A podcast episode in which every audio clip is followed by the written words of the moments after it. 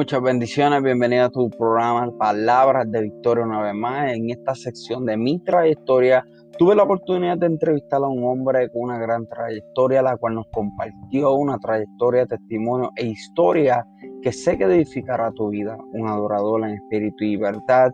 Ha predicado en muchos lugares, ha pastoreado ministerios de numerosos jóvenes y ha realizado grandes campañas que han sido de gran impacto para rescatar almas para Cristo. Hoy día a través de las redes sociales impacta a numerosas cantidades de personas trayéndolas a Cristo, dejándoles saber que Cristo es el camino a la vida. Nos compartió cómo Dios lo salvó de la misma muerte. En múltiples ocasiones lo rescató y lo trajo de la calle al altar. Le estoy hablando del profeta Andy Baez. Te dejo con un anuncio muy rapidito y vamos directamente hacia una entrevista que sé que será de gran edificación y bendición para tu vida y te pido que comparta la misma en las redes sociales para que sea bendición para otros, así como lo será para ti. Muchas bendiciones. Pues rapidito para los que no han estado en lo que es el proyecto de mi trayectoria, este un repeat bien rápido esto es, este proyecto Mi Trayectoria está enfocado en conocer a los ministros, la persona que esté siendo entrevistada el momento, eh, ¿verdad? Conocer este, su historia, su testimonio, cómo esta persona llegó hasta donde está hoy día, cuáles son los planes de esta persona, procesos que haya pasado con los cuales nosotros nos podamos identificar y ver cómo estas personas lo han superado para llegar hasta donde están hoy día y que nosotros nos podamos identificar y decir, wow, si fulano, en este caso el profeta Andiva es pasó por este proceso, así fue como él lo venció, yo también puedo hacerlo para la gloria del Señor. So, dando comienzo a lo que es mi trayectoria, Andy, ¿verdad? Me gustaría que comenzáramos en lo que fue tu, tu crianza, ¿verdad? Tu niñez y tu crianza. Mira, Yaniel, mis bendiciones a todos los que están conectados en esta noche. Mi crianza comienza en un, en un barrio de, de entre Dorado y Alta, llamado Maisonet y Monterrey. Esos dos barrios están muy cerca uno del otro. Ahí me crié y vengo de una familia, de un hogar disfuncional, donde mi papá y mi mamá pues tuvieron que separarse porque habían conflictos, situaciones y por ende pues, crezco solamente con mi mamá. Mi papá sí iba y me visitaba, pero no vivían juntos. Entonces crezco con, con esa necesidad paternal y de, un padre en un hogar bajo techo, pero gracias a Dios que mi papá nos visitaba, iba a la casa, nos buscaba pero, pero crecí en medio de esa situación difícil, donde en ocasiones pues uno necesita su papá esté ahí y a veces pues papi no estaba y, y, pues uno crece con ese vacío, con esas cosas que a veces nos afectan en nuestro futuro. Pero ahí comencé a crecer en ese barrio. Me acuerdo que jugamos mucho en, en el cercado no sé si hay gente aquí que sepa qué es esa palabra, cercado. El cercado era el lugar donde ponían las vacas a pastar. Ahí en el cercado nosotros nos metíamos a jugar de esconder, de, coger, tirábamos piedras. Mire, hacíamos un sinnúmero de cosas desde, desde muy niño. Y crecí ahí con mis vecinitos y con los nenes del barrio. Pero siempre me acuerdo de algo que había una señora que me cuidaba, que posiblemente su hijo esté viendo este live, que se llama Cuca. Era la madrina de mi hermana. Y esta señora, que la bendigo, era e, e, es, cristiana. Y mi mamá, como mi mamá siempre trabajó, pues ella nos cuidaba. Y habían hasta fines de semana que nosotros nos quedábamos en la casa de ella porque ella nos cuidaba de lunes a viernes cuando mami trabajaba. Y a veces fines de semana nos quedábamos allá en su casa para el domingo ir a la iglesia. Y esta señora comenzó a llevarme a la iglesia. Muy, muy, muy muchachito. Yo, cinco, siete años, seis años. Comenzó a llevarme a la iglesia. Y yo comencé a conocer lo que eran los cultos pentecostales de antes. De antes, cuando se escuchaba Marino, cuando se escuchaba este Benicio Molina, cuando se escuchaba esta gente que, que, que cantaba Cristo vino como, como Marino y los hijos de Marino, yo, cre, yo crecí Oh, allí Marino. en la iglesia. Ahí me, me llevaba esa señora y, y me mandaban con, la clase bíblica con los niños. Y ahí fue que yo comencé a conocer un poco de lo que era Dios y las cosas de Dios. Pero ¿qué pasa? Que llega un momento en que uno va creciendo, que no debe ser el caso de nadie. Se supone que uno se quede sirviendo a Dios. Pero pues yo, mi mamá se mudó a otro lado, nos mudamos lejos de ahí, ya mi mamá, ya yo comencé a crecer. Este, después nos mudamos para Vega Baja, que ahí fue que viví en las granjas. Pues ya ahí ya estaba lejos de la señora que me llevaba a la iglesia. Te, te, te está entrecortando un poquito, Andy. Creo que son los, no sé si son los audífonos, porque es cuando te mueves, como que se entrecorta un poco. No sé si son los audífonos. Ok. Ya ahí pues yo, como nos mudamos de, de, de donde vivíamos antes, nos mudamos hacia otro lado y nos mudamos hacia la granja en Baja, pues ya ahí uno comienza a, a experimentar otras cosas, a conocer a otra gente. Y ahí fue que comencé a experimentar pues con el cigarrillo, con estas otras cosas, con la marihuana. Y ahí fue creciendo, fui creciendo, pero experimentando estas cosas, la bebida, los paris, el jangueo. Ya no, ya no estaba pendiente nada de Dios, ahora estaba pendiente de las cosas de la calle. Y ahí comencé, pero siempre me, me recuerdo que había un temor muy adentro en mi corazón que me guardaba. Pero hice un sinnúmero de fechorías, las que usted se imagina y las que no se imagina. Pero en medio de eso, mira, yo hacía algo bien, yo hacía algo, yo iba a hacer cosas malas y le decía, Dios, cuídame. Oh my God. Señor, cuídame. Esto es como nosotros mire. vemos, si vemos, por ejemplo, series de, de, pues, de, de este mundo, vemos muchas veces este, cuando una persona va a cometer, como tú dices, una fechoría, siempre hace una oración este, antes de cometerla, pues algo así similar era lo que estaba, este, tú hacías. Sí, y en los momentos donde pasaban situaciones que yo no tenía control, en medio de esas cosas que hacía, Ajá. decía, wow, Señor, ayúdame, sácame de aquí. Mire, era algo impresionante, como muchas veces Dios me guardó de tantas cosas. Y eso, cada vez que yo veía eso, yo decía, wow, qué suerte tuve. Pero no era suerte. Era Dios cumpliendo aquella oración que yo le había pedido. Y ahí crecí, me desvié de las cosas de Dios. Comencé a hacer y deshacer. Cuando vine a abrir los ojos ya estaba tan hundido que era difícil ver para atrás. Era difícil ver reversa. Y, y continué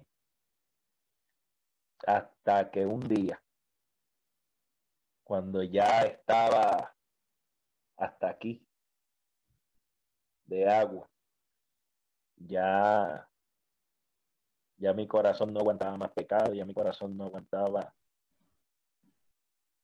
más cosas negativas. Y, y un día en uno de los, de los puntos que tenía, donde vendía cocaína, le dije a Dios ese día, Dios, si de verdad tú existes, porque yo creo que estar con brujería, estaba metido, estaba. Y hey, hay cosas que no las voy a testificar porque no vienen al caso, pero, pero sí, sí me acuerdo ese día. Incluso voy a testificar unas cosas antes de contar lo que pasó ese día.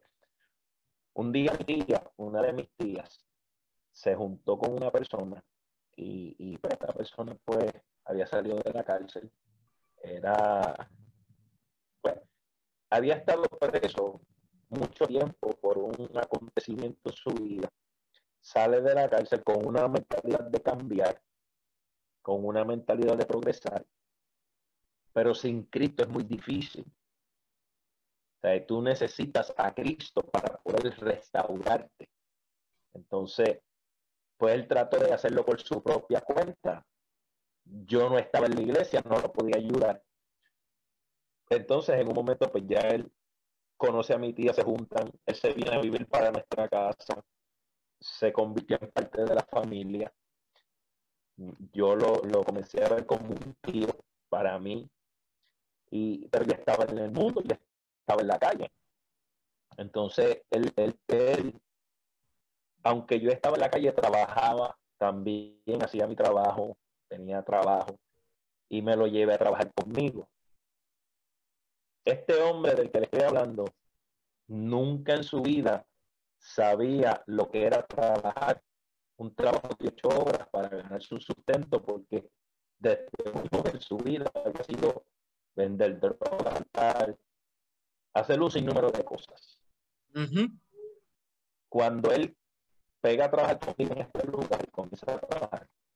Nunca se me olvida que un viernes, cuando el cobro, que creo que fue la primera vez que cobró después de tener dos, dos semanas a fondo, cuando el cobro, nosotros embarillábamos, hacíamos la varilla para tirar cemento y ese trabajo bien sucio, aparte de ser sucio es pesado. Y tú sales todo negro, tiznado, eso es una cosa que tú cuando sales de ti dices, wow, y, y, yo recuerdo que ese viernes él se sentó en la sala de mi casa y comenzó a mirarse las manos. Y decía, wow, yo nunca he visto mis manos así. Mm. Con callos, así sucias. Para ganarme doscientos y pico de pesos. Wow. Si yo siempre he tenido dinero en mis manos a, a, a, en abundancia, porque yo estos 200 pesos en 20 minutos los tengo. Y eso a mí me impactó verlo a él así. Yo le dije, tranquilo, vamos a echar para adelante, vamos a seguir. ¿Qué pasa? Que él sirvió y yo me desvié, me desvié detrás de él. Solté mi trabajo y comenzamos a hacer fechorías. Comenzamos a hacer fechorías, y, pues hicimos un montón de fechorías, pero recuerdo que antes de, antes de unas fechorías que íbamos a hacer, ya teníamos todo ready, cuadrado, todo el carro para hacer lo que íbamos a hacer todo el día. Un día antes de hacer esa fechoría, mi papá va a mi casa. Mi papá trabaja en una compañía que es de demolición. Él va a mi casa porque mi mamá le dijo, llévate a Andy a trabajar contigo porque o lo van a matar o lo van a meter preso. Ya mucha gente me ha dicho que Andy está por ahí, que no cree ni en la luz eléctrica. Llévatelo a trabajar contigo porque lo van a matar o lo van a meter preso. Y papi llegó a casa con una decisión muy firme y me dijo, vine a buscarte para que mañana por la mañana madrugues y te vayas a trabajar conmigo. Yo le dije a él, yo no puedo irme de mañana a trabajar contigo porque yo tengo algo que voy a hacer mañana y me voy a ganar un dinero y no voy a trabajar contigo porque ya tengo un compromiso. Andy y me dijo mi papá, te levantas mañana a trabajar conmigo porque no quiero ni que te maten ni que te metan preso. Porque ya tú me, me dijo que estás por ahí haciendo unas cosas que te van a matar o te van a meter preso. Así que quiero que mañana te madrugues porque te vas a trabajar conmigo. Y comencé a discutir con mi papá que no iba a trabajar para allá, que yo tenía un compromiso. Y él comenzó a discutir conmigo, sin faltarnos el respeto, pero ya la, ya la discusión se estaba poniendo muy fuerte. Y en un momento recuerdo que mi papá iba así en el dash de su guagua y dijo, te dije que te levantes mañana a trabajar conmigo porque te voy a meter un sopapo que se te va a quitar las ganas de ser criado. Y yo le dije, ok, mañana me voy a con, contigo, venme a buscar. Hablo con el esposo de mi tía, le digo, mira, no voy con ustedes a hacer eso porque papi vino aquí, tuvo una discusión, y pues tú sabes, a mí no me gusta faltarle respeto al viejo. Y pues mañana voy a hacer con a trabajar y, y no puedo ir con ustedes para allá. Tranquilo, André, nosotros vamos y hacemos eso y aunque sea mil pesos yo te voy a dar. Mire, nosotros asaltábamos lugares y hacíamos muchas cosas. En, ese, en, ese, en esa asignación, en esa misión que íbamos a hacer ese día, a mí me dar 3.500 dólares por solamente guiar, llegar al lugar. Los muchachos hacían lo que hacían y nos iban. Entonces, ¿qué pasa? Que me madrugo al otro día y me a trabajar con mi papá. Los muchachos se van a hacer eso y para la sorpresa de ellos, los guardias los corren y se da una persecución donde el carro en el que hicieron lo que hicieron estaba forrado de tiros por todos lados. A uno de ellos le dieron dos tiros. Wow. Al esposo, al esposo de mi una hora le rozó por aquí todo partido. El cajón tiene 16 impactos de bala en el cristal de frente. Si yo llego ahí guiando ese día, a mí me matan. Porque muchas veces, como vuelvo y testifico, digo, vi la mano de Dios cuidarme de la muerte en tantas ocasiones. A ellos los cogieron, tuvieron presos, cumplieron, salieron. Y, y yo no tuve que pasar por ese trago amargo. Porque Dios tuvo misericordia. En otra ocasión, voy por una carretera que nosotros le llamamos la carretera de las bambúas, que es de, esa carretera llega de Monterrey a los puertos donde vivía mi familia, mi abuela. Voy a pie como a la, como a la de la mañana. Porque a mí me gustaba arrebatar mi caminar a pie. Y comencé a caminar desde, desde Monterrey hacia los puertos a pie. Iba caminando, una carretera es oscura, eso hay focos alumbrados, eso es oscuro como bosque Ahí lo que te alumbra son los carros que te alumbran cuando van pasando. Exacto, cuando pasan, porque tampoco es porque hay, hay postes de luz. Sí, entonces voy caminando de espalda hacia los carros que vienen. Cuando voy caminando pasa un carro, pasa otro carro. Cuando pasa el tercer carro, se detiene a unos 20 pies o más de distancia de mí. Cuando yo digo, mira, se para alguien a darme. Digo, pues tienen que ser alguien que me conoce porque en esta oscuridad. Pero me paro porque como está oscuro, digo, déjame pararme a ver quién es. Cuando el otro carro que viene detrás de ellos, que se tardó unos cuantos segundos en llegar al área donde yo estaba y estaba el carro estacionado de ellos y ese carro alumbra a lo lejos, el que viene detrás de ellos que los alumbra, habían dos tipos que se estaban bajando de la parte del vehículo. Cuando los alumbra la luz del carro que venía detrás de ellos, yo me percato que en sus manos uno tiene una pistola y el otro tiene otra pistola en las manos. Yo veo eso, yo digo, esta gente no viene a darme y mucho menos vienen a darme las gracias. Cuando yo me percato de eso, que el carro pasa, que se queda oscuro otra vez porque el carro le pasa a ellos por el lado y se ve todo oscuro, pero ya yo los había visto a ellos. Yo arranqué a correr, brinqué los pelos de alambre, caí dentro de la vaquería, dentro del sector de la vaquería, y ellos comenzaron a soportarme tiro, mátalo, mátalo, pum, pum, pum, y me tiraron los tiros. Yo, yo, Mire, yo, yo barcos los subados y me pasaban por el lado. Me sopletearon tiros que usted no se imagina ni cuánto. Pero ninguna de aquellas balas me tocó. Y yo comencé a correr. Y a brincar pelos de alambre por todo ese cercado hasta llegar al barrio mío, pero por el monte. Cuando llego allá al barrio, que salgo por los pueblos de alambre, salgo en casa de unos amigos míos.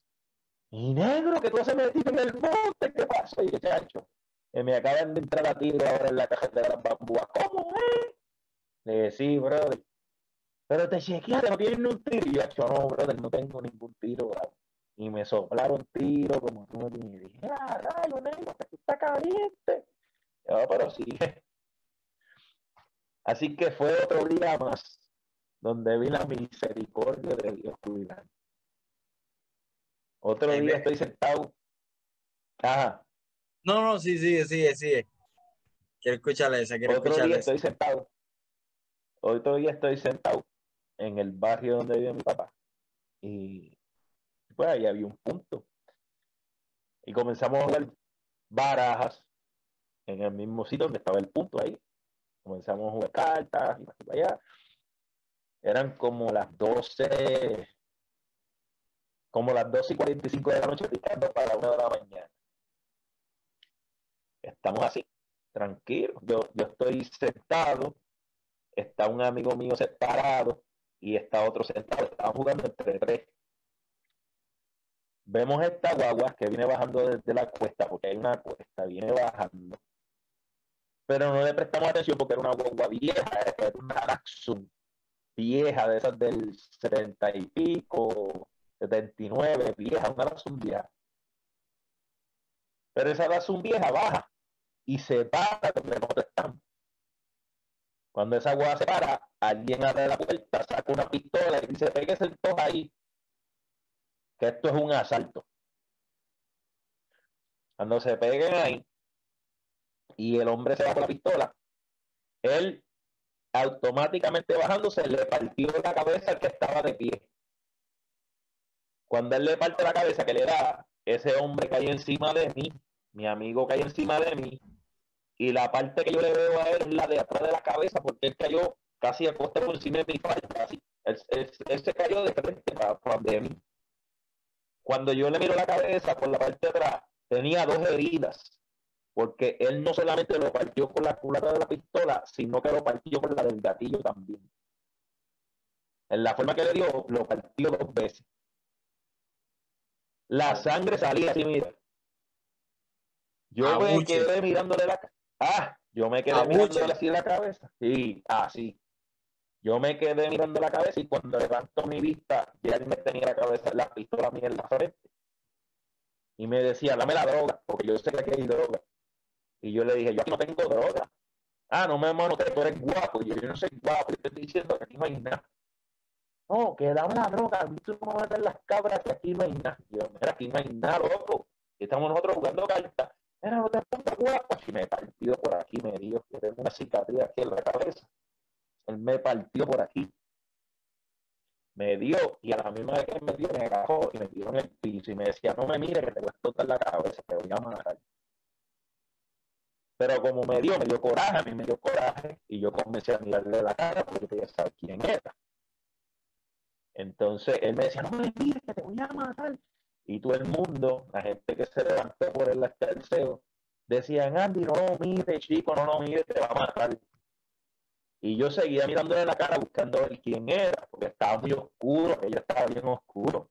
Nosotros veíamos las cartas porque porque había una claridad, pero salía de una de las casas del frente y podíamos ver las cartas un poco, pero ya en el área donde ellos, donde ellos se pararon para otra parte de la calle, estaba bien oscuro, no se veía.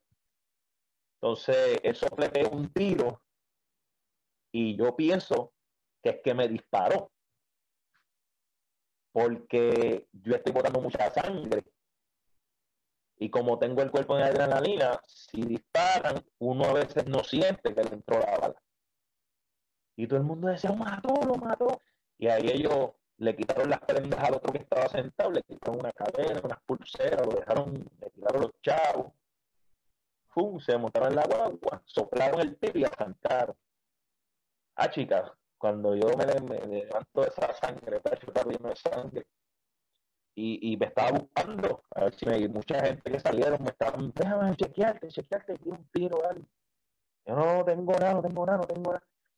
Pero anyway, esa fue otra de las veces que Dios me cuidó. Porque el tipo me decía, no me mire porque te voy a matar. Y yo lo seguía, perdón, lo seguía mirando. Porque cuando uno está en la calle, uno no le tenemos la nata. Sin uno, uno, uno no a la muerte, dice mucha gente cuando están en la calle, pero uno no sabe que si uno muere en ese momento, uno va derecho al infierno, no hay salvación, porque no está Cristo en el asunto.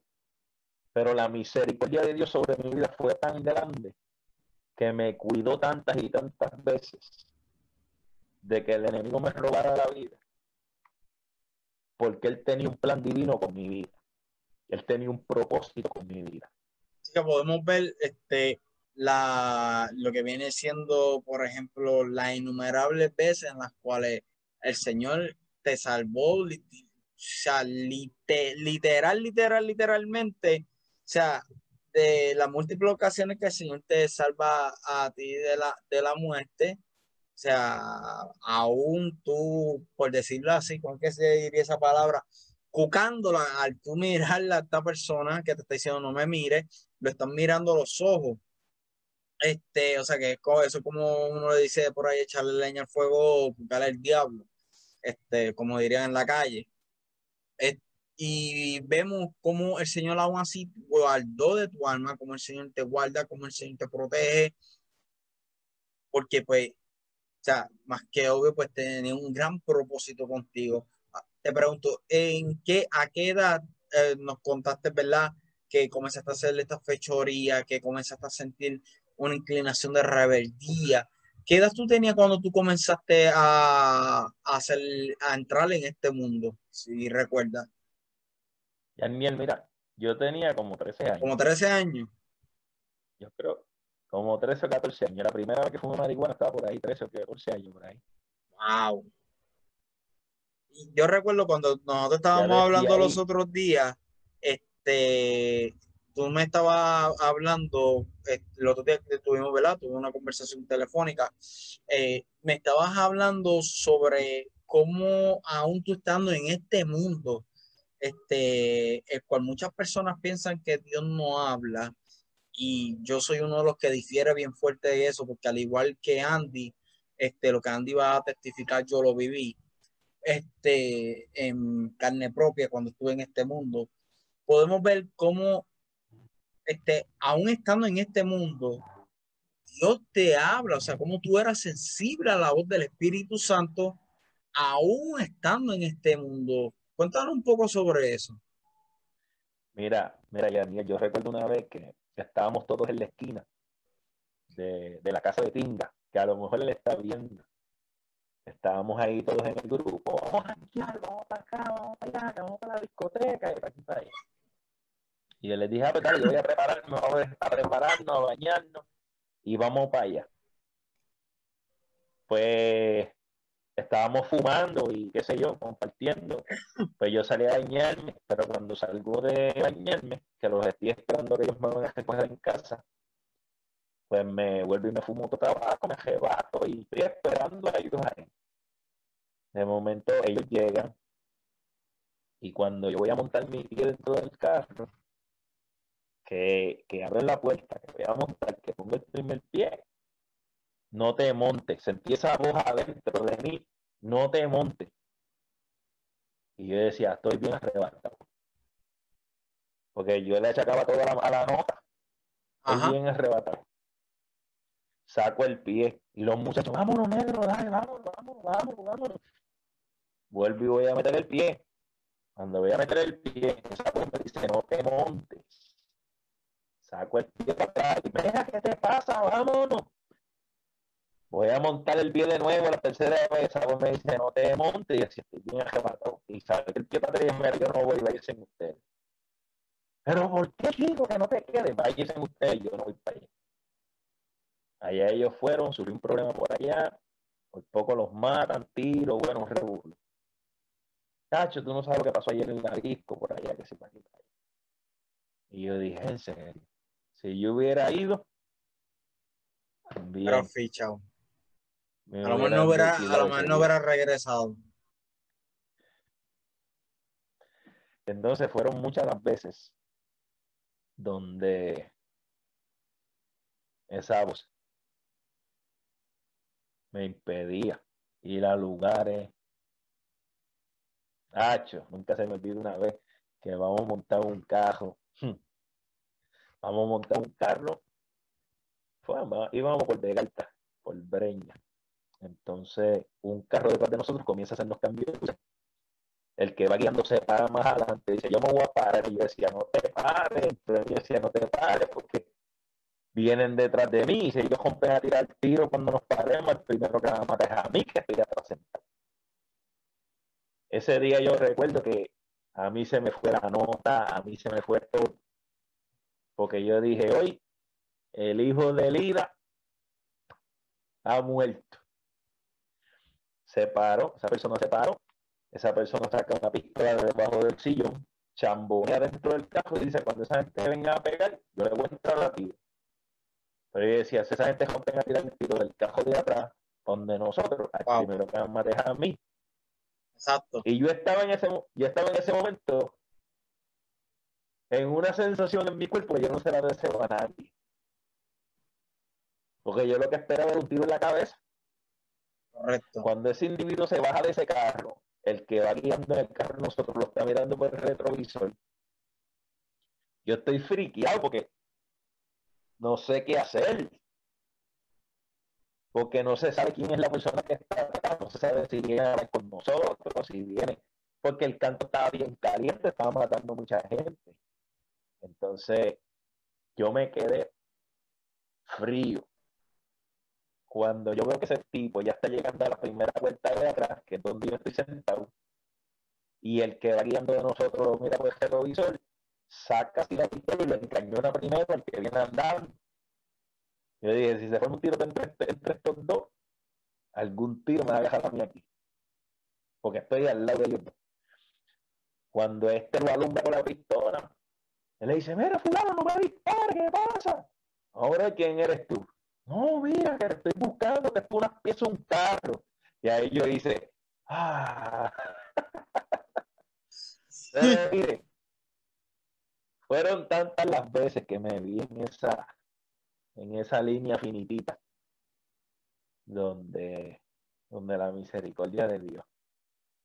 Por eso es que mucha gente me pregunta, ¿por qué tú oras a Dios con tanta intensidad? Porque Así es. es, que no saben de dónde Dios me sacó, de dónde Dios me levantó. Entonces, Después de todo eso, yo tuve, me mudé a Boston, a vivir a Boston. Y en Boston, como mi mentalidad seguía siendo la misma, vender drogas, hacer esto, lo otro, monté un punto allá. Ok, sí, que lo que estaba haciendo aquí lo transferiste, lo seguiste allá. En, en Boston, Massachusetts. Allá tuve un tiempo. Y comencé a tener conflictos con, con otra, perdón, con otra gente que vivían, yo vivía en este building, una carretera, y al cruzar la carretera, dentro del mismo, dentro del mismo complejo, ellos vivían en otro building. Y eran los chinos, los camboyanos, llaman los de Camboya. Entonces teníamos una guerra por, pues por material, por, por la mía mejor que la tuya, pues está bien. Entonces esa gente me sacaban armas y allá, tiraban, era una una locura. Este, y una persona le escribe una carta a mi mamá a Puerto Rico y le dice, llévate a Andy de aquí porque o lo van a matar o lo van a meter preso. Mándalo a buscar porque está loco aquí. Está el garete haciendo y deshaciendo. Me había juntado con dos muchachos del cerro en Ponce que habían llegado allá. Eran dos locos, en la cabeza loca. Y me había juntado con esos dos muchachos y pues nos creíamos tres mosqueteros. Entonces, bueno, buscamos muchos problemas. En una ocasión nos fuimos una barra, allá formamos una pelea dentro de la barra, estaba la cuchilla y el batazo, y estaba el palo y le partió en las cabezas. No, yo no sé ni cómo yo salí por la puerta. Porque yo vi cuchillazo y puñalada de estos colores. A mí me dieron un botellazo en la espalda, rompieron la espalda un poco. Un tipo me dio un rodillarle en un brazo. No, yo no sé ni cómo salir de aquella puerta. pero vi la misericordia de Dios una vez más.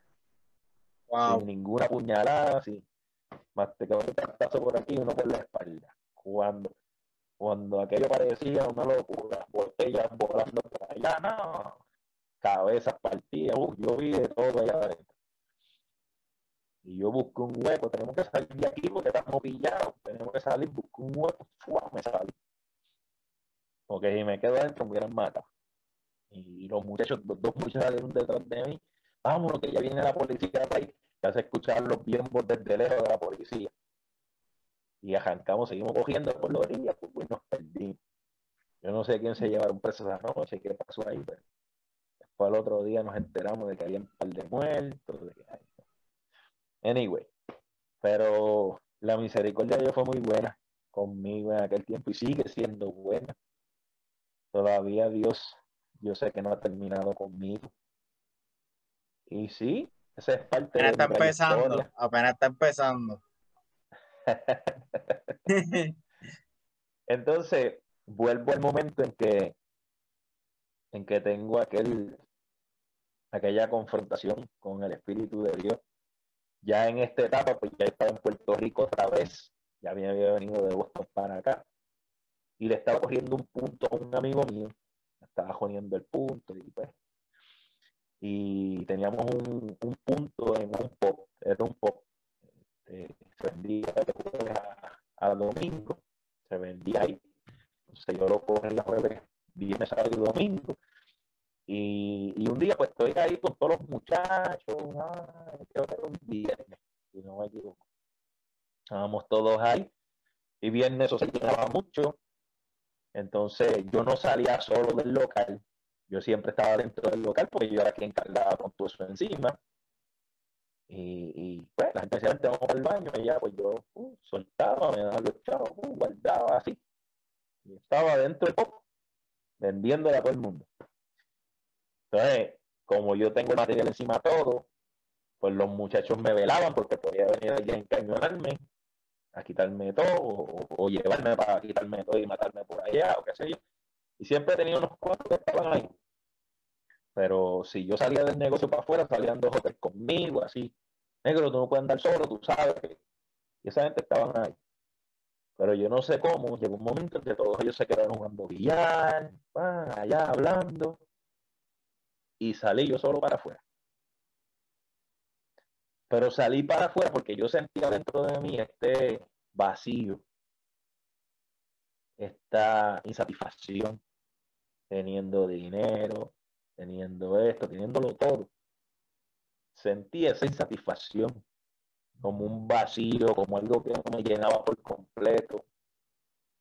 Y salí del, del local con una cerveza en la mano y miré al cielo y le dije, Dios, si de verdad tú existes y eres real, porque yo brego con brujería, yo hago estas cosas, pero a mí me han hablado de un Dios y me acordé de aquella señora que me llevaba a la iglesia.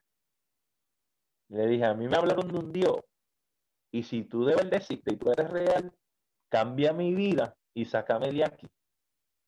Porque yo, yo no quiero ser más esto, yo quiero cambiar automáticamente diciendo esas palabras, uno de los muchachos llega al lado mío, negro, ¿qué pasa afuera? ¿Tú sabes que puedes salir para afuera solo? ¿Qué pasa?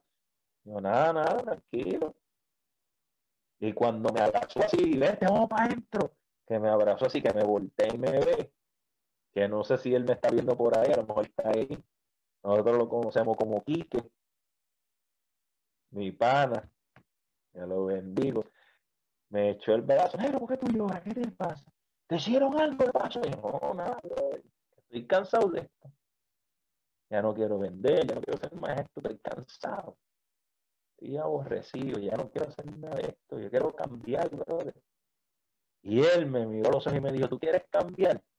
Pues entrega todo, cierra el kiosco y quítate. ¿Tú quieres cambiar? Suelta todo esto y ya no lo más nada y cambia y quítate. Y cuando yo escuché eso de la boca de él, más más me, más me sacudió escucharle de la boca de él. Porque yo dije, mira, olvídate de eso, le dije. Vamos para adentro, vamos a beber. Que vamos a beber ahora toda la noche. Pero la Biblia dice que un, que un corazón contrito y humillado Dios no lo desprecia, sino que lo escucha. Y aquel día Dios escuchó mi oración. Y Dios comenzó a manifestar un plan para cambiar mi vida. Pero todo empezó aquella noche en la que yo le dije a Dios, ¿sabes qué? Estoy cansado. ¿Sabes qué? Ya no quiero cambiar más. ¿Sabes que ya no quiero ser más Quiero cambiar. Yo solo no puedo cambiar. Si tú debes decir, ayúdame a salir de aquí.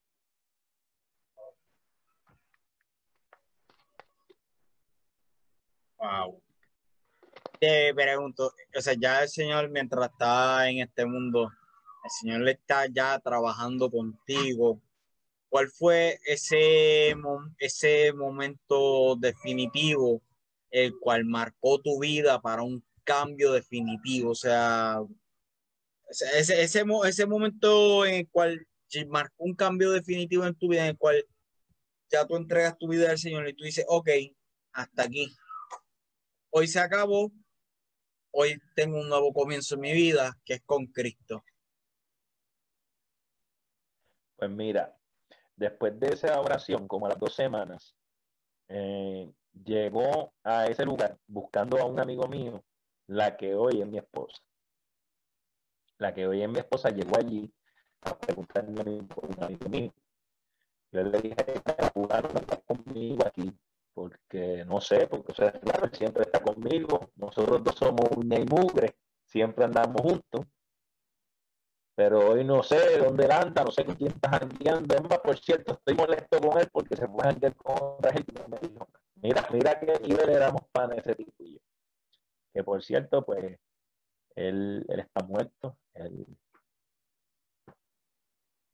pues, a mí me, a mí su muerte me trabajó mucho, porque a pesar de que él, de que estuvo pues en el bajo mundo, de las cosas así como yo, tenía un corazón bueno. Y, y pues a mí su muerte me dio duro. Pero después de que yo le digo a ella, él no anda conmigo, este, ella y yo comenzamos a hablar. Y, y yo la invito a un café y para aquí para allá. O sea, yo estaba buscando un pretexto para hablar con ella. Y, y anyway, pues nada, después de ahí, pues como a la semana nos volvimos a ver y había cierta química entre nosotros y, y nos juntó, Dios nos juntó. Pero es como dice la Biblia, que hay esposa hay el bien y la benevolencia de Jehová. Para mi sorpresa, ella es una mujer de Dios. Entonces, ella comenzó a hablarme del Evangelio, ella comenzó a predicarme el Evangelio y decía, yo no creo en eso. Porque pues a mí se me había olvidado que yo había hecho una oración dos semanas antes y, Dios me la había contestado. Y era que me iba a enviar a ella para que ella me hablara de Jesús. Entonces, yo estate tranquila con eso, que yo tengo aquí mi Virgen de Santa Bárbara, tengo aquí al varón del cementerio, tengo estos santos acá, y tengo estos collares puestos, y tú estás tranquila, tú allá con tu Jesús y tu cosa, y yo acá con lo mío. Y ella me decía, Andy, tú estás en un error, tú vas a conocer la verdad, porque eso no es de Dios, eso que tú estás haciendo. Y yo le decía, estate quieta, que esto es lo que me cuida a mí. Era lo que yo pensaba, pero yo no sabía que el que me estaba cuidando siempre había sido Dios. Entonces, ella comienza a ir a la iglesia, nos mudamos en, en, una, en un cuartito a vivir juntos y, y, ella comenzó a ir a la iglesia y me invitaba, me invitaba. Y yo le decía, ah, un estoy para allá, pero hoy no. Y, y, ella se iba para la iglesia, yo me iba a fumar pasto con los muchachos, y a beber, a, vacilar, a lo que ella miraba de la iglesia, ella a la iglesia. Yo miraba de donde estaba llegando mi casa. ¿Y qué tú hacías? guiándome una vuelta. Y ella me hablaba de la iglesia, que la puerta era linda, que para aquí para allá. Y yo sí, un día de esto Pero un día yo llego de trabajar y, Y ella me dice, siéntate ahí que tengo que hablar contigo. Le digo, ¿qué pasó? Me dice, ya yo no quiero que nos acostemos más, yo no quiero que tengamos más intimidad, porque yo voy a ir a Cristo y lo que nosotros estamos haciendo está aquí. Esto que estamos haciendo no está bien delante de Dios. Si tú quieres irte, te puedes ir, pero yo de hoy en adelante voy a cambiar mi vida. Y yo le dije, la que te tiene que ir eres tú, porque quien paga la gente aquí soy yo.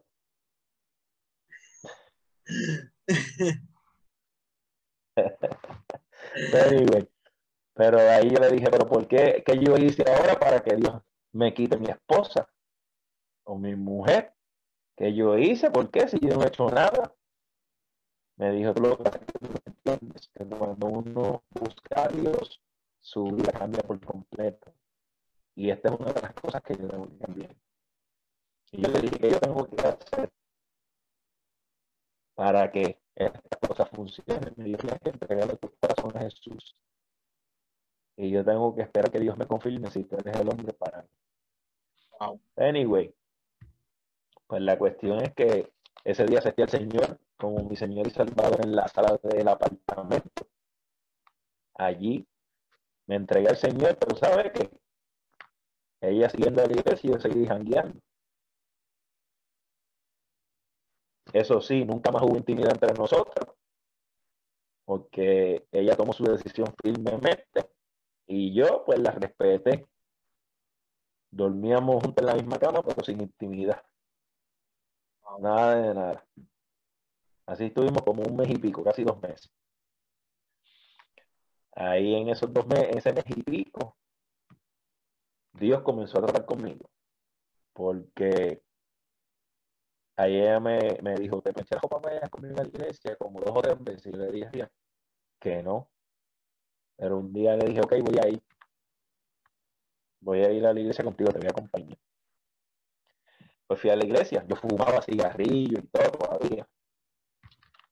Fui a la iglesia con mi caja de cigarrillo en el bolsillo y todo. Entré, me senté, el pastor predicó. Cuando hizo el llamado, yo comienzo a tener una lucha. Una lucha. Una lucha impresionante donde el pastor dijo, si aquí hay alguien que quiere entregarle su corazón a Jesús, póngase de pie y levante su mano que queremos orar por ti. Cuando él dijo eso, una voz me dijo, pasa que yo te estoy llamando. Y yo decía, what, esta voz. Y otra me decía, no te pares, que tú no necesitas eso. Si tú te paras y vas allá al frente, toda esta gente que está aquí se van a burlar de ti, se van a reír.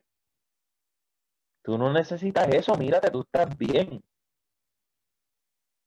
Y yo estaba en ese banco escuchando esas dos voces. Oía otra voz que me decía, pasa que yo te estoy llamando. Y, y yo decía, oh.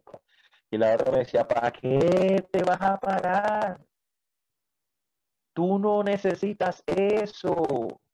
Tú estás bien. Y es lo que el enemigo le dice a mucha gente cuando Dios pega a tocar a la puerta. Tú no necesitas eso, tú estás bien, pero la realidad del asunto es que no estás bien. Vas camino al infierno sin Cristo en tu corazón y sin Cristo en tu vida y el enemigo te quiere engañar diciéndote que estás bien. Así quería engañarme a mí. Y yo, y yo decía, yo en esa lucha y nadie se daba cuenta que yo estaba teniendo esa lucha. El pastor si es el llamado, no se convirtió nadie. Porque la única persona que estaba de visita ese día en la iglesia era yo.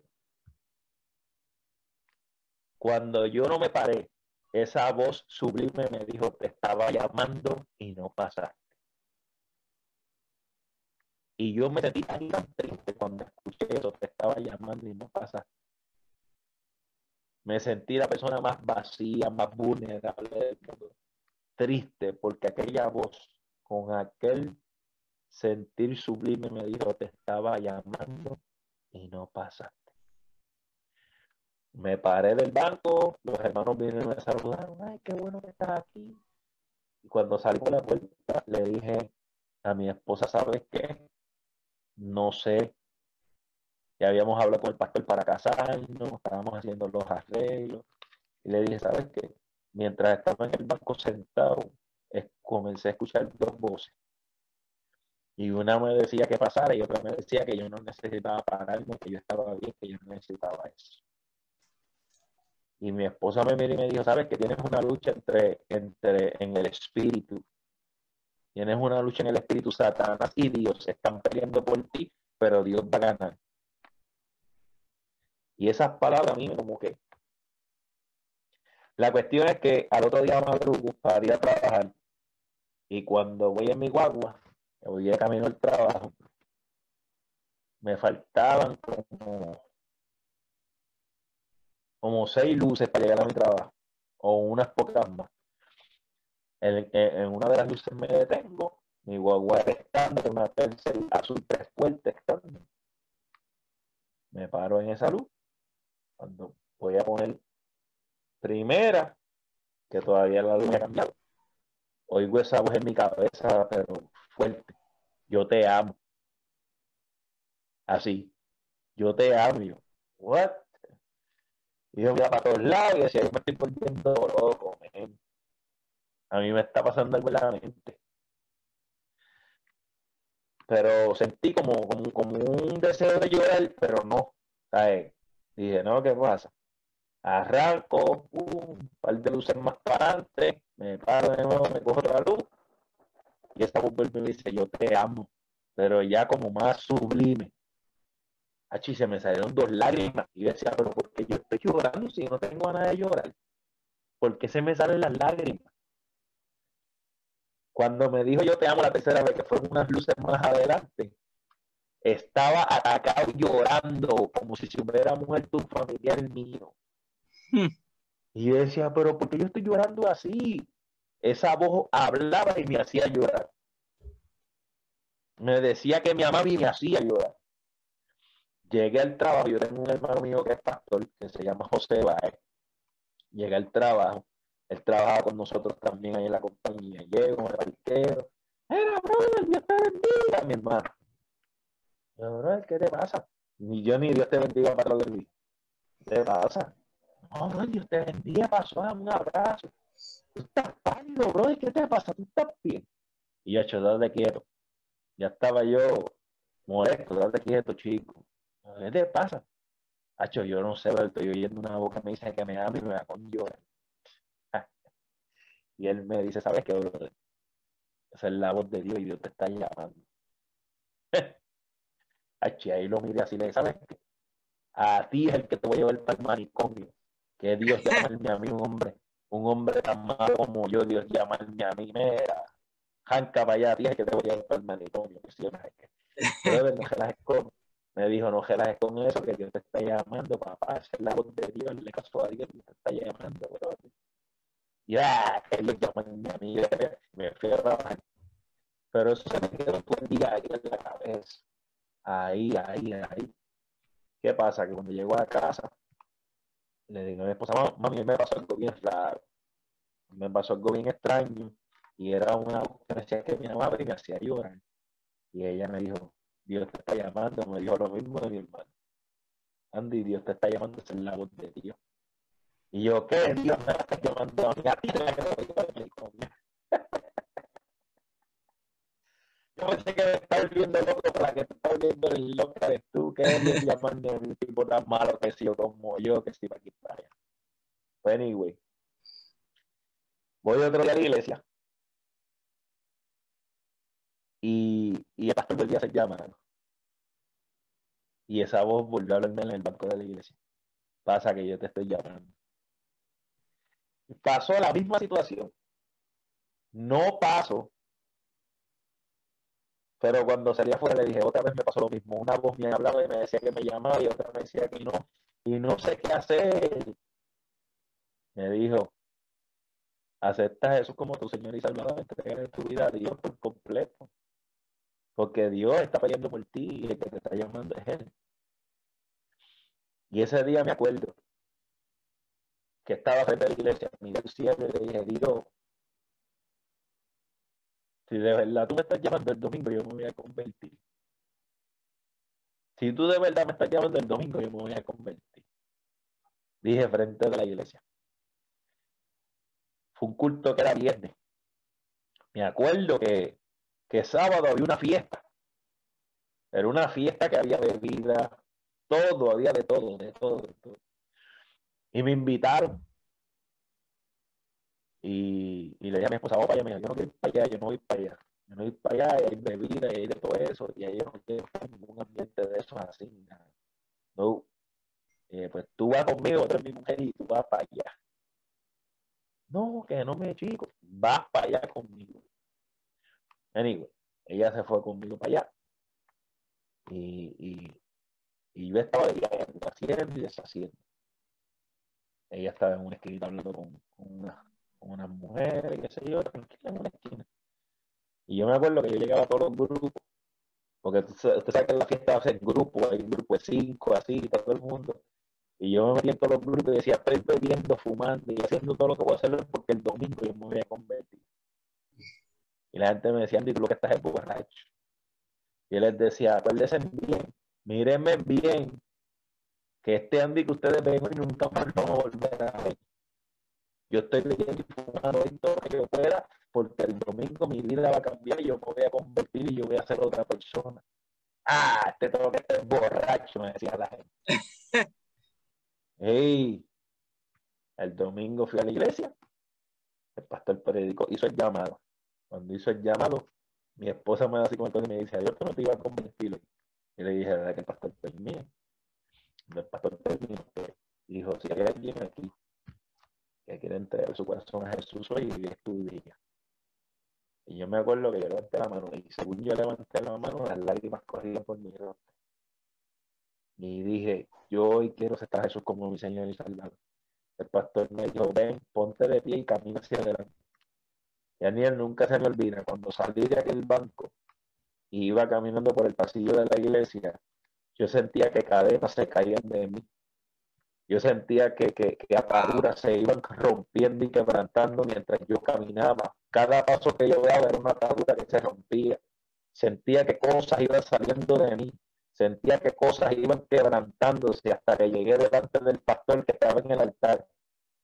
Y cuando me paré delante de ese hombre en el altar, él, él me puso la mano en el hombro y me dijo, estaba tan cargado y tan atado pero según, mira, según venías caminando, las cadenas se iban rompiendo. Era lo mismo que yo sentía mientras iba caminando hacia el altar. El Espíritu se lo reveló a él. Sentí, brother, sentía que un peso me iba soltando. Ese día llegué a la iglesia con una caja de Newport 9 en el bolsillo. Hablaba más malo que un gago. Cuando yo me paré ahí, que ese hombre oró por mí, y declaró sobre mí la llenura del Espíritu Santo. Yo salí de la iglesia y ya yo no hablaba malo. Y ya yo cogí la caja de cigarrillo, me había fumado uno, la boté completa en el zafacón y nunca más volví a fumar. Cuando me fumaba dos cajas diarias, Dios rompió todo ese día, cambió mi vida por completo.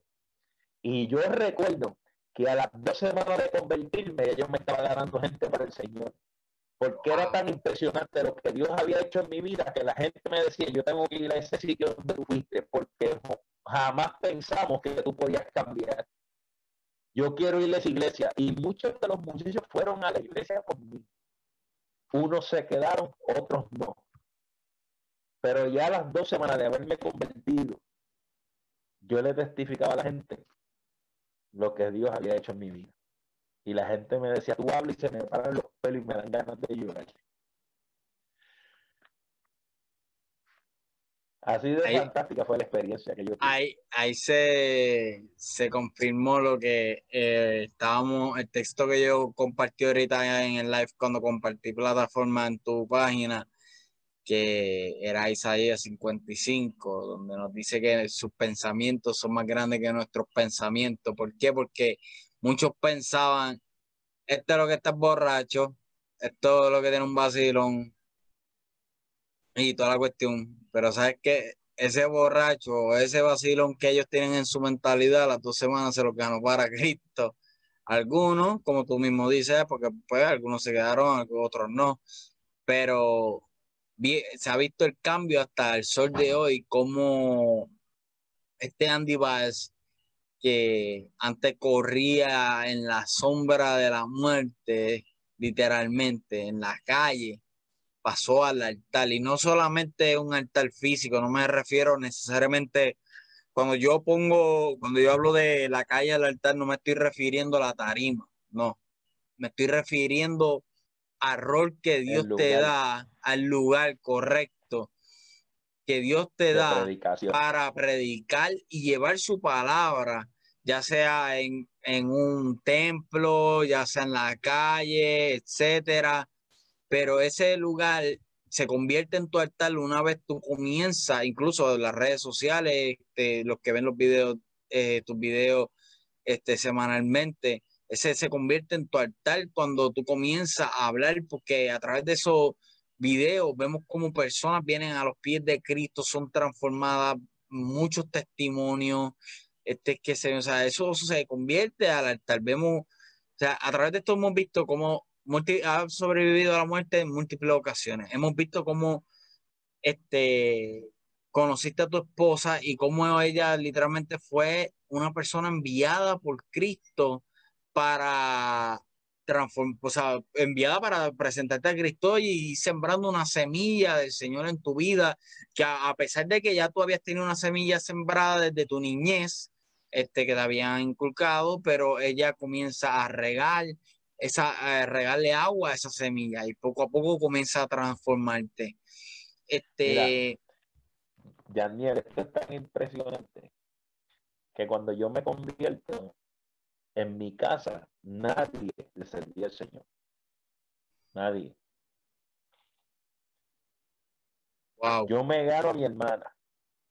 Me gano a mi hermana. Yo le predico a Cristo a mi hermana, me la gano, me la llevo para la iglesia me gano a mi otro hermano, que muchos de, la gente que está conectada aquí lo han visto compartir con plataforma conmigo, que es el que es el Calvito, que, que, es un predicador.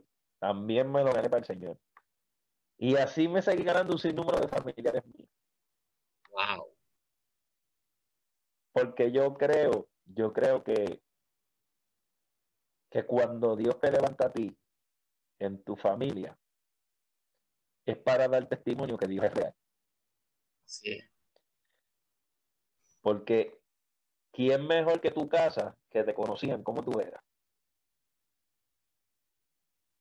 Incluso una vez llegué a mi casa y está mi mamá sentada en el balcón y yo llegué de la iglesia vestido, encorbatado. Estaba de Ujier ese día. Era Ujier en la iglesia empezando. Y cuando mi mamá me lo hacía, yo comenzó a llorar me dijo, wow, qué impresionante lo que Dios ha hecho en tu vida. Incluso mi mamá no me puede ver predicar porque ella comienza a llorar desde que yo empiezo a predicar hasta que termino. Es impresionante. Y por cierto, yo la bendigo. Es una, es una de las de las fieles fans de la plataforma. Y siempre está ahí, hijo mío, te amo. Y siempre está echándome bendiciones. Y mi hermana también se pasa ahí conectada en la plataforma. Mi hermano también. Y, yo sé, yo sé que, que, Dios me levantó para ser un pilar en mi familia, para ser alguien de vivencia dentro del círculo familiar y continuar levantando y edificando a nuestra familia. Yo creo que, que Dios es bueno y es fiel y ha cumplido muchas cosas buenas dentro de mi caminar y en mi vida. Las que faltan. ya lo sabes. Mira, nunca se me olvida algo. Nunca se me olvida algo. En una ocasión me llevaron un retiro de niño. De niño, tenía como, como nueve o diez años. O menos, por ahí nueve, ocho, por ahí. Yo no sé si tú has escuchado el Retiro Juan 23. Pues el Retiro Juan 23 hicieron uno de niños. cogieron unos niños del barrio, niños de acá, y hicieron un retiro en un centro comunal. Estuvimos tres días ahí. Llegamos viernes hasta el domingo, tres días, en un centro comunal, retirados, niños. El último día, los niños tenían que decir qué experiencias habían tenido, cómo la habían pasado, y entonces cogieron los niños más grandecitos para ponerlos a hablar. Pues yo estaba entre los más grandecitos. Entonces pusieron a uno primero, a otro después. Y yo decía, pero póngame primero a mí, porque yo no, yo quiero salir de esto rápido, porque a mí me daba miedo hablar delante de la gente. Me daba un miedo ah, impresionante. Hacho, yo era bien tímido para eso. Y más por el micrófono. ¿Y sabes qué? Que me pusieron último. Tú vas a hablar último. Y yo, en serio. Pues ponte a mí último. Puedes hablar. Desde ese día, eso a mí nunca me. Yo agarré el micrófono y comencé a predicar. Comencé a decir a los padres, amen sus hijos. Porque sus hijos necesitan ver el amor de Dios en ustedes. Mire, ya ni yo comencé a decir unas cosas que cuando yo terminé de hablar y dije, ya yo acabé, padres salieron a abrazarme. Y mi mamá estaba en una esquina, en llorando, y los padres decían, ¿quién es la mamá de este niño? Ay, pero qué lindo habla este niño. Mira la gente llorando, brother. La gente llorando. Y yo dije, wow. Después de eso, cuando yo me convierto y pienso en esa etapa y pienso en aquella escena de mi vida, que conozco ahora lo que es Dios usando la niñez y usando todo lo que Él quiere usar, me doy cuenta que ya desde aquella edad Dios me había marcado como un predicador. Porque ya había un don puesto, el cual Satanás quiso mitigar y opacar. Porque después de ahí, a mí me da un gente impresionante. Impresionante. Pero no, he visto tantas cosas en 21 años.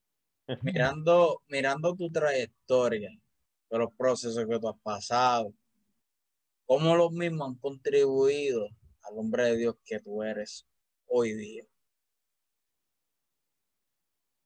Mira, Yanni, cuando yo, cuando yo conocí a Jesús, yo era una persona muy, muy de cálculo. A mí me gustaba calcularlo todo. Y cuando conozco a Jesús, cuando conozco a Cristo, me doy cuenta que en Dios los cálculos se van a la basura.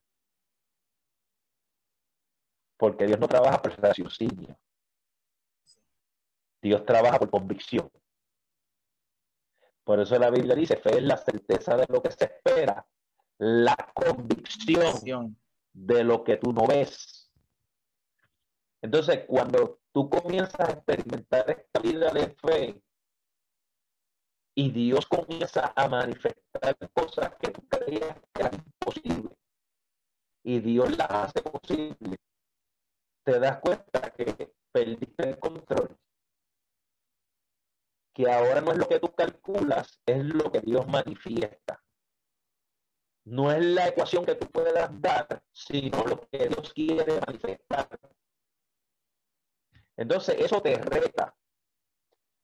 Entonces, yo comencé a ver cómo la vida de la fe es una vida impredecible. Porque a mí me gustaba tener el control. Pero en Dios tú no puedes tener el control. Se lo tienes que dar a Él y ver cómo Él lo hace. Entonces, eso me lo brega al principio. Pero ya después que vi cómo Dios se movía y trabajaba, eso me llevó a otra dimensión,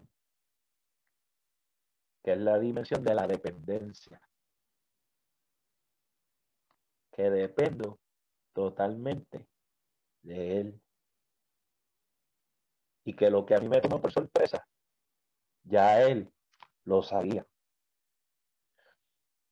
Entonces, me ha ayudado a crecer en tantas áreas. Este, tanto en mi trabajo, no sé si por ahí los otros días viste que salí. Eh, Dios, Dios me bendijo y abierto unas puertas impresionantes. De verdad que cuando uno se agarra de Jesús, Dios te coge como un diamante en bruto, como una pieza sin forma, y comienza a darte forma. Hmm. Y hay lugares en los cuales Dios comienza a darte forma que duele.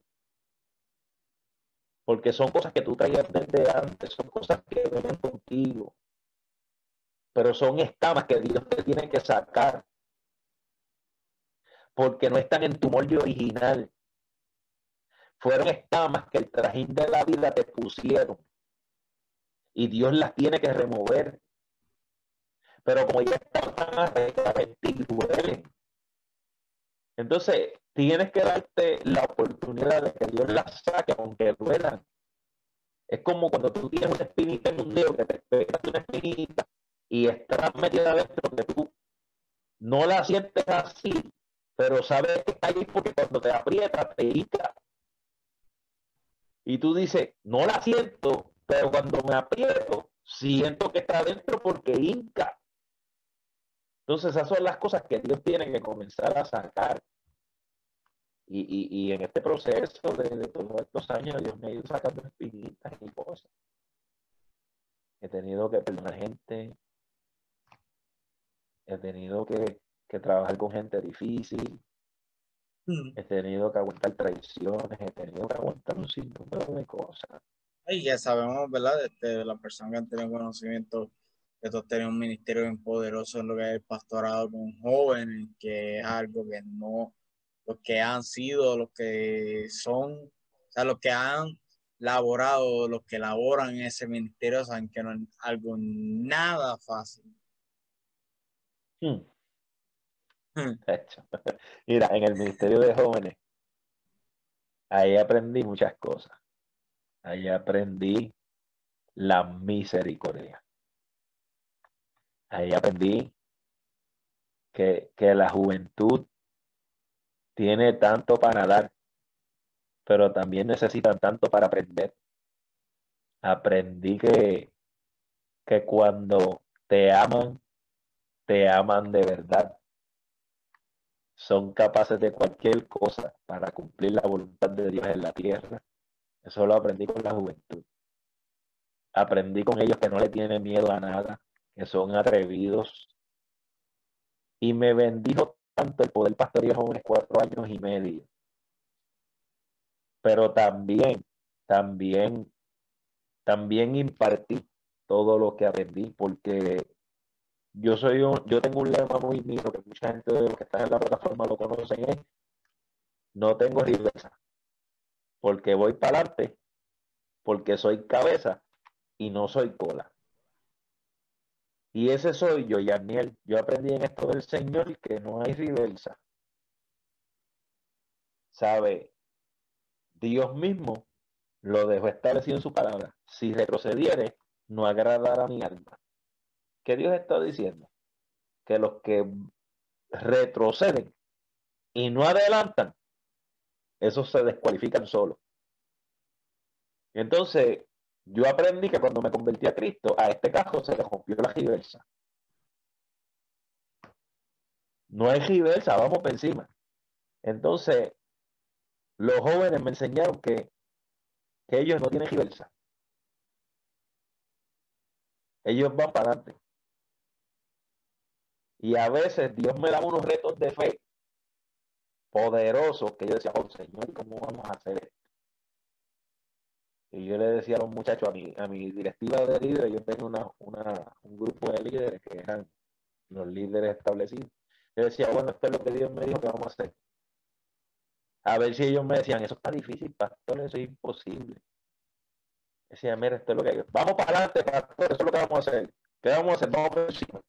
Y yo, es en serio, estos muchachos. Entonces, yo sé que yo fui una bendición para ellos grande, pero ellos también fueron una gran bendición a mi vida. Porque iban para adelante y no tenían reversa. Entonces, hoy en día de ese ministerio hay unos frutos poderosísimos. Muchos conocen a Chelsea, muchos de los que están conectados aquí conocen a Chelsea, conocen a Jeffrey, conocen a Sheila. Lo, etiquetaron por ahí. Conocen a muchos, a muchos de ellos que hoy en día son, está Natalie, que es danzora, hay muchas, muchos, muchos de ellos hoy están funcionando en ministerios y, y, muchos de ellos se casaron, tienen su esposa, sus hijos, porque no solamente bregué con jóvenes aquí en West Palm Beach, en Florida, también desde Puerto Rico venía bregando con jóvenes. Tengo varios jóvenes que hoy en día son unos ministros poderosos. Está Chucho Renovado, está Dimaelo, hay unos cuantos boricuas por ahí que, que tuve la gran bendición de ganármelos para el Señor y, y poderles predicar el Evangelio. Y hoy en día son hombres de Dios de influencia, gente con ministerios poderosos. Y, nada, Dios es el que es digno de merecer toda la gloria. Yo solamente he sido un instrumento que Dios pues ha levantado y está usando y pues cada día tengo que hacer más como el avestruz. Seguir metiendo la cabeza bajo la tierra y levantar mis manos al cielo y decir, esto ha sido por ti. Esto no ha sido por mí, esto ha sido por ti. Todo lo que está pasando eres tú. Y tú eres el único de merecer la gloria y la honra. Así que suene tu nombre y que no suene el mío. Esa es la realidad del asunto. Esa es la realidad del asunto. Y, y creo, creo que estamos en el umbral al ministerio más grande que nuestras vidas haya podido experimentar. Yo lo puedo, lo puedo percibir cada vez que voy a mi iglesia, cada vez que entro a una plataforma. Hay una unción muy fuerte, hay un mover de Dios tan y tan tangible que, es impresionante, es impresionante, es muy poderoso. Y yo creo que este es el tiempo de la iglesia.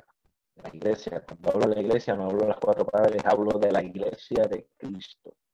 La iglesia que esté en Walmart, la iglesia que esté en el restaurante, la iglesia que esté en el mall, la iglesia que esté en el trabajo, la iglesia que esté en la esquina, la iglesia que esté en el puesto de gasolina, la iglesia. A esa es la iglesia que le quiero hablar en esta hora. La iglesia que son gente que aman a Dios, buscan a Dios y son la esperanza para un mundo que se está destruyendo. A esa es la iglesia que le estoy hablando. Bendito sea el Señor.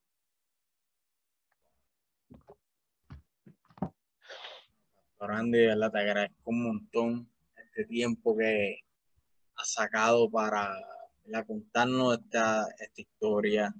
Sé que dará mucho de qué hablar porque tal vez muchos conocen a Andy a través de su live o a través de lo que él ministra, no solamente los live, sino también la iglesia presencialmente hablando. Pero conocer, como dije al principio, la historia antes de la gloria, son muy pocos los que la conocen. Y eso es uno de los propósitos de este proyecto llamado Mi Trayectoria y quiero agradecerte en gran manera por el tiempo que has sacado. Y ¿verdad?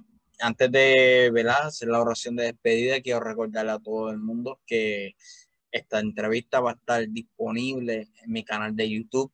Pueden encontrarme como Yarniel Vega o también pueden encontrarme, la van a encontrar en las diferentes plataformas de podcast, incluyendo Spotify, Apple Podcasts, Overcast, Google Podcasts, Breaker, etcétera, Radio Public. En mi perfil van a ver todos los links de las diferentes plataformas de podcast y el link también de mi canal de YouTube, en, el cual van a encontrar no solamente entrevistas, sino entrevistas que ya se han realizado anteriormente y las que han de venir este, más adelante, ¿verdad, Pastor? Te agradezco de manera Daniel, antes de terminar, tú me permites hacer un llamado si hay alguien ahí que se Por supuesto, muchacho.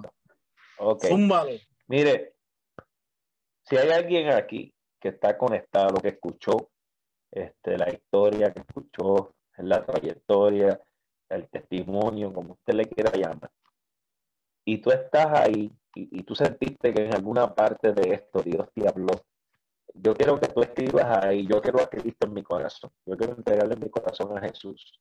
Si hay alguien ahí que quiera a Cristo en su corazón, este es el momento. Yo que tú lo escribas, lo va a ver. Yo no lo puedo ver, pero Yamiel lo va a ver. Yaniel, y yo creo que si hay gente que esté escribiendo que quieren a Cristo, tú apuntes su nombre y, y, y, y oremos. Y tú me digas, pastor, alguien escribió. Yo quiero que, tú me dejes saber, porque yo quiero orar. Mire, si, si algo estoy convencido es que este es el tiempo de los ministerios evangelísticos.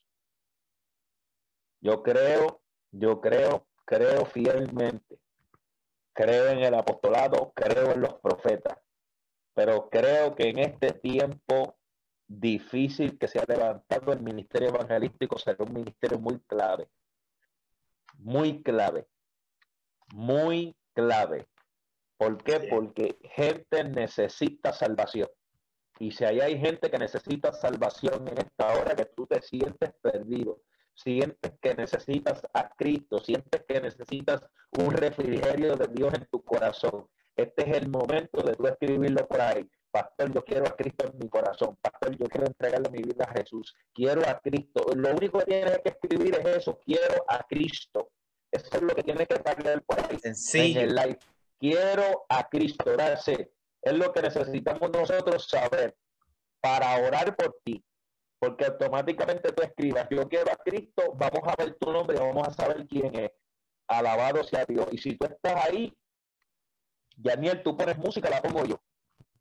Hola, si quieres tú, porque como tengo los audífonos, no se va a escuchar. O sea, yo voy a, la voy a escuchar acá, pero no va a salir por allá. Ok, está bien. yo la pongo aquí. Don't worry, be happy. Este... Pero sí, como, como dice Andy, todos aquellos que quieran aceptar a Cristo, pónganlo aquí en la área de comentarios, escríbanlo. Quiero a Cristo. es algo sencillo, sencillito. Quiero a Cristo. Vamos a ver su nombre y vamos a orar por usted. Quiero a Cristo. Eso es lo que tienes que escribir. Ahí, según la gente vaya escribiendo, tú lo vas guiando. Claro que sí. Y escribiendo. Quiero a Cristo. Quiero a Cristo. Te voy a dar un par de minutos para que apuntes ahí. Quiero a Cristo. Si hay alguien que quiera a Cristo, este es tu momento. Alabado sea Dios. Dios es bueno. Bendito sea el que viene. No tengas temor de hacerlo. Es algo bien fácil. Solamente escribir quiero, a Cristo. Nosotros nos encargamos del resto. quiero a Cristo. Ese es, ese es ese es lo que necesitamos nosotros saber. Quiero a Cristo. Así. Alabar a Dios. Poderoso Jesús. Ay, ay, ay. Padre, gracias por las almas que te estás tocando. Quiero a Cristo, quiero a Cristo. Quiero a Cristo. Quiero a Cristo. Quiero a Cristo. Vamos a poner una alabanza por aquí. Te vamos a dar unos minutos. Y hay alguien ahí que diga, yo necesito a Jesús necesito a Jesús, este es tu momento. Estamos ready para orar. Poderoso Dios. Vamos, vamos, vamos. Dale una oportunidad a Jesús como se la di un día. Como se la di yo hace 21 años atrás. Y todavía sigo de pie. Porque hice de Jesús mi privilegio Dice de Jesús mi vida. Dice de Jesús mi bendición. Así que esta es tu noche, noche, noche.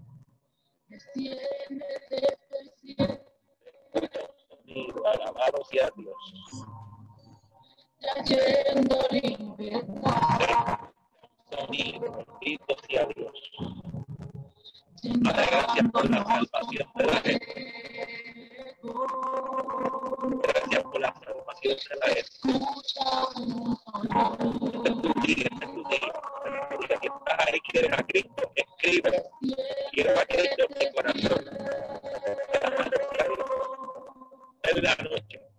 Yo creo que esta, este testimonio tiene que haber tocado la vida de alguien.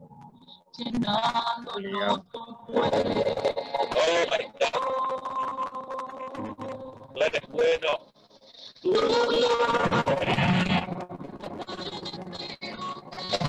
y que esta alabanza ya está cubriendo mi vida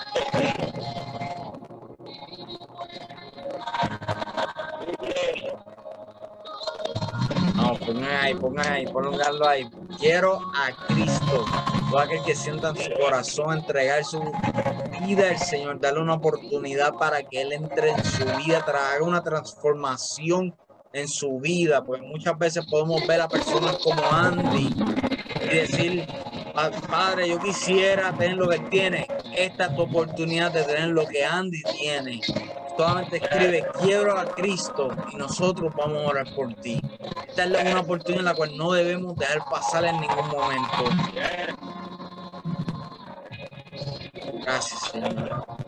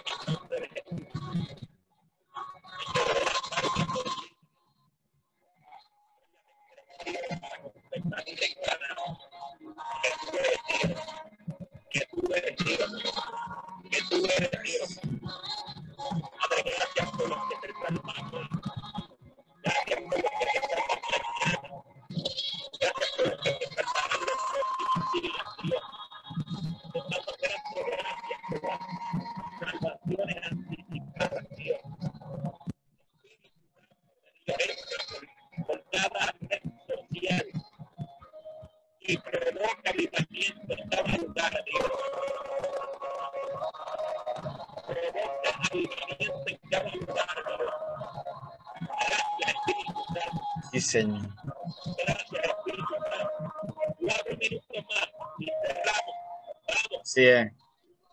Y hay alguien para Cristo ahí en este momento. Tú eres ahora. Ángeles están cantando y los demonios están huyendo. No hay enfermedad. No dejen pasar esta oportunidad, de verdad que no. De verdad que no.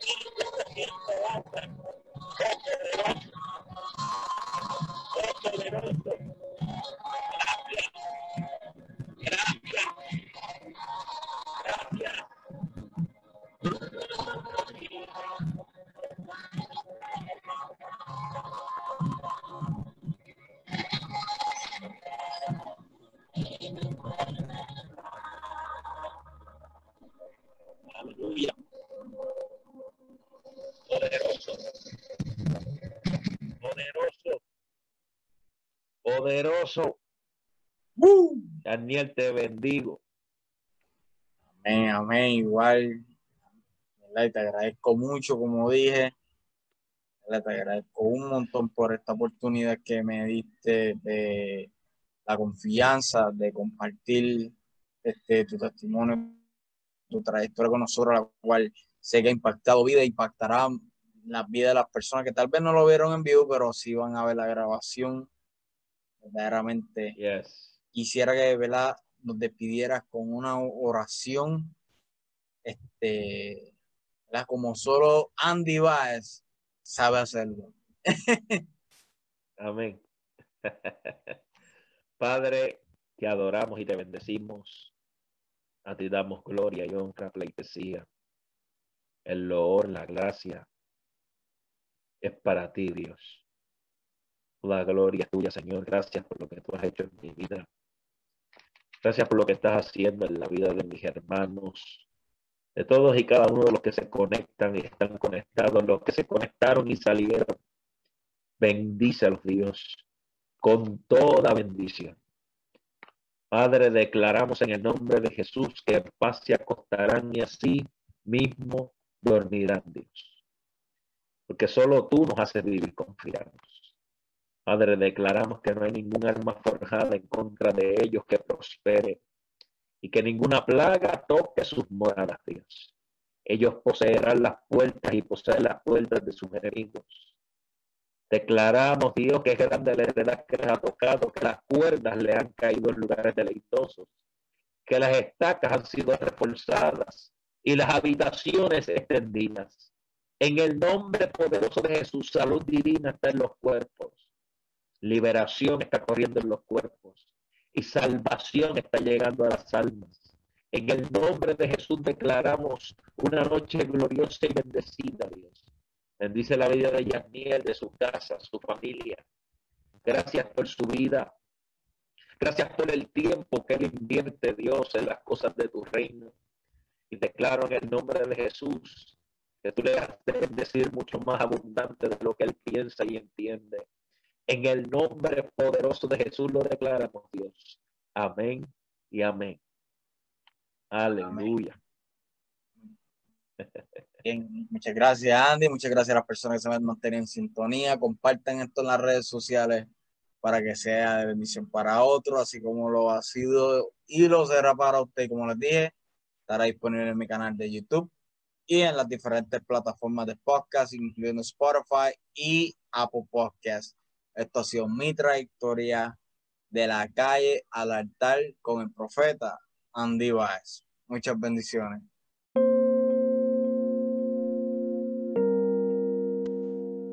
Wow, qué gran testimonio, un testimonio muy impactante, un testimonio que sé que ha sido de bendición para tu vida.